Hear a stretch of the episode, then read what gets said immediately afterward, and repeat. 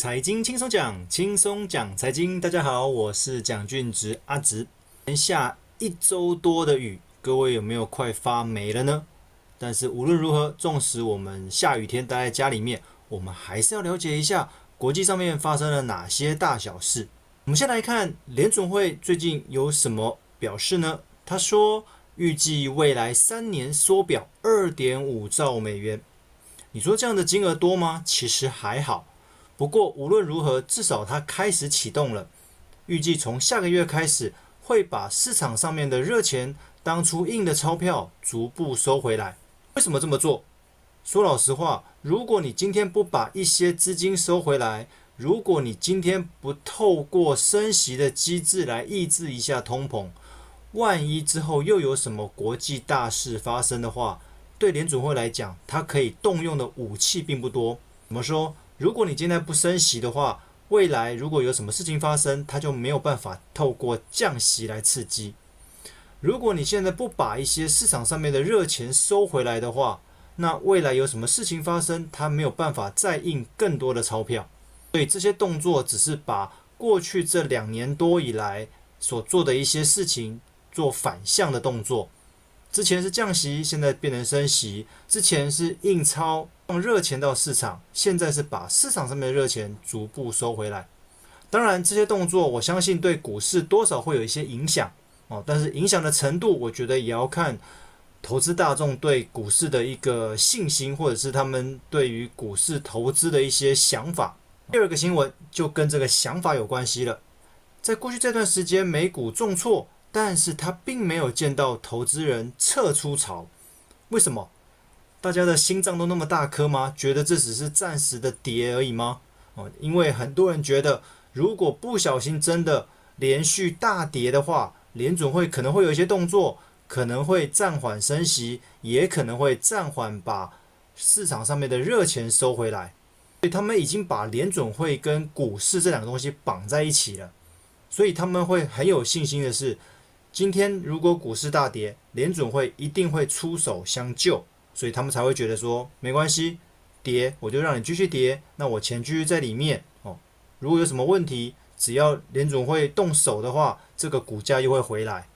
所以他们会觉得这个没什么。但是说老实话，在过去的历史上面，你只要跌幅够大的话，总是可以让一些人被洗出去，因为他可能会担心继续跌下去，他可能会亏更多钱。那当然就等不到后面再涨上来的时候。所以某种程度或许是跌幅还不够深哦，跌掉的金额哦，对投资人而言可能还不够多，所以才会觉得可能我可以继续留在里面，还不用急着出来。当然未来会怎么样我们不知道哦，但是在投资这个部分，就今年而言，其实变数还蛮多的，所以可能要再小心一点。再来，我们把市场拉到印尼，印尼的棕榈油出口控制数量。价格翻涨。印尼的棕榈油是全世界很大的一个出口比例哦。其实原本很多的油，像葵花油都是从乌克兰出口的，但是现在因为持续在战争的关系，没有办法顺利出口葵花油给其他国家。那开始有些国家就寻求印尼的棕榈油来代替。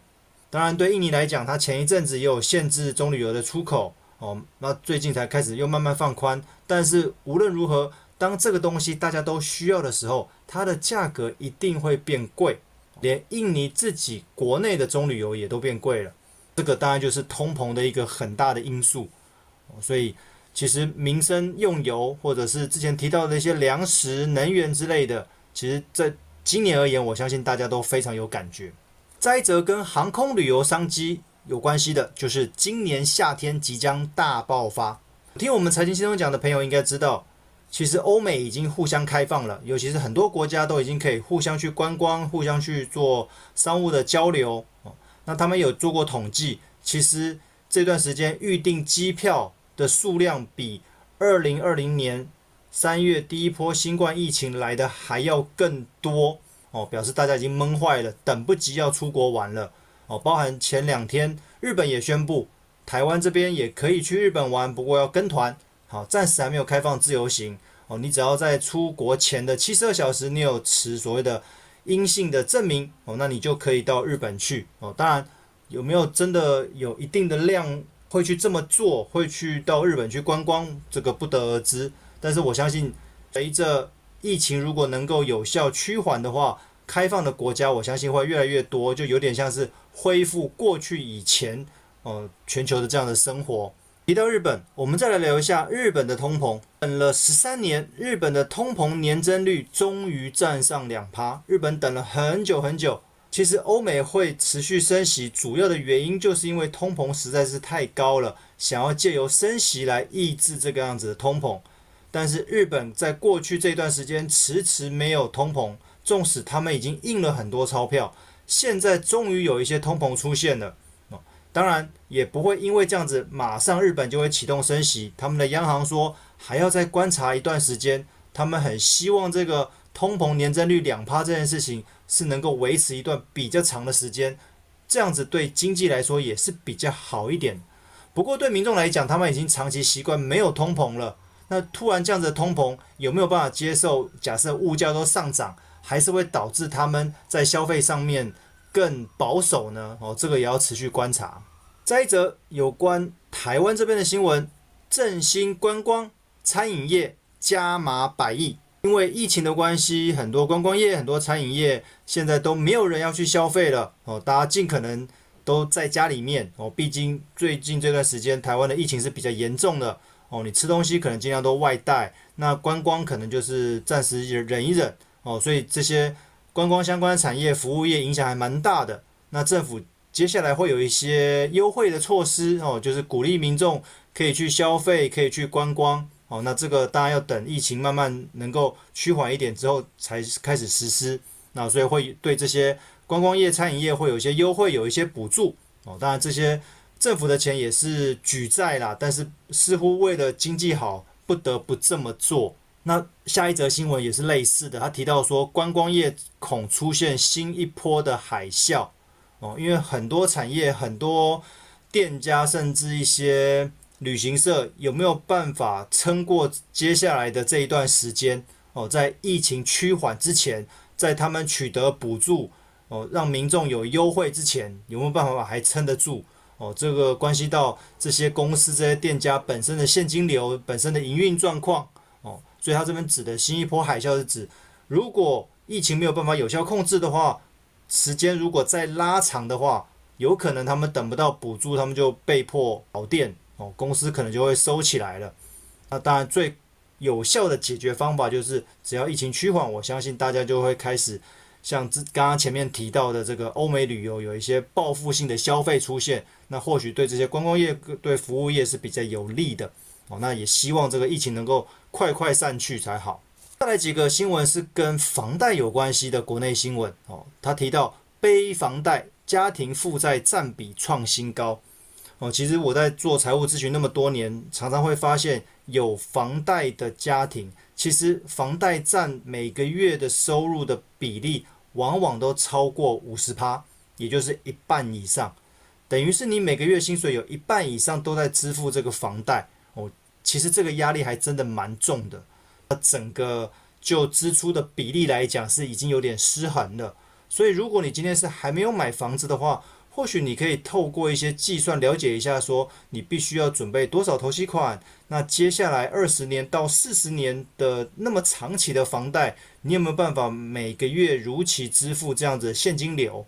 哦，如果透过精算之后，你比较能够有心理准备，说你要准备多少资金，那这样子的。